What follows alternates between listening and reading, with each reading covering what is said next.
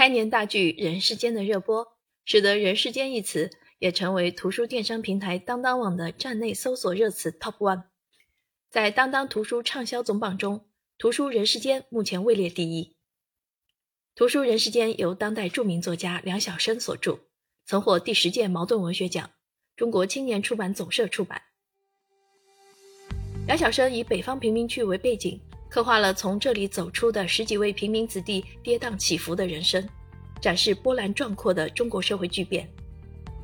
从《人世间》一书中，有人读到了人生观、爱情观、亲情观，也有人看到了读书的重要性。建筑工人周志刚饱受生活之苦，坚决不让孩子重复自己的命运，鼓励三个孩子好好读书，最终三个孩子靠读书成就了人生。靠读书逆袭的故事，不仅是人世间主人公的故事，更是梁晓声的人生经历。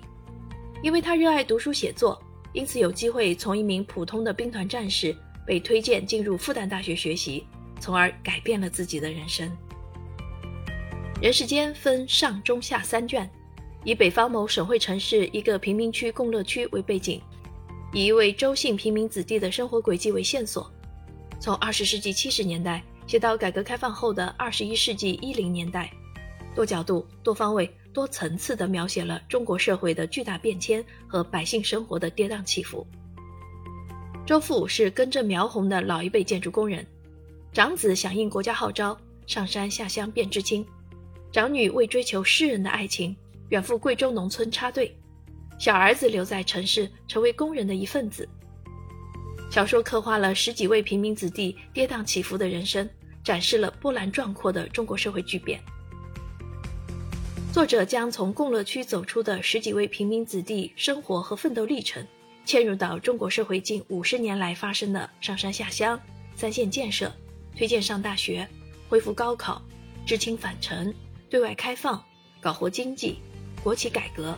个体经营、棚户区改造、反腐倡廉等重大社会变动发展进程中。既写他们生活的磨难与困苦，更写他们怀揣梦想、艰苦奋斗的尊严与荣光。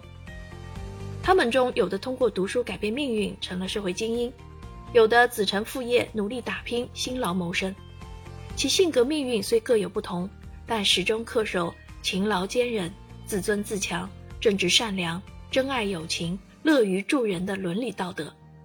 做一个好人是他们的信念，或者说是信仰。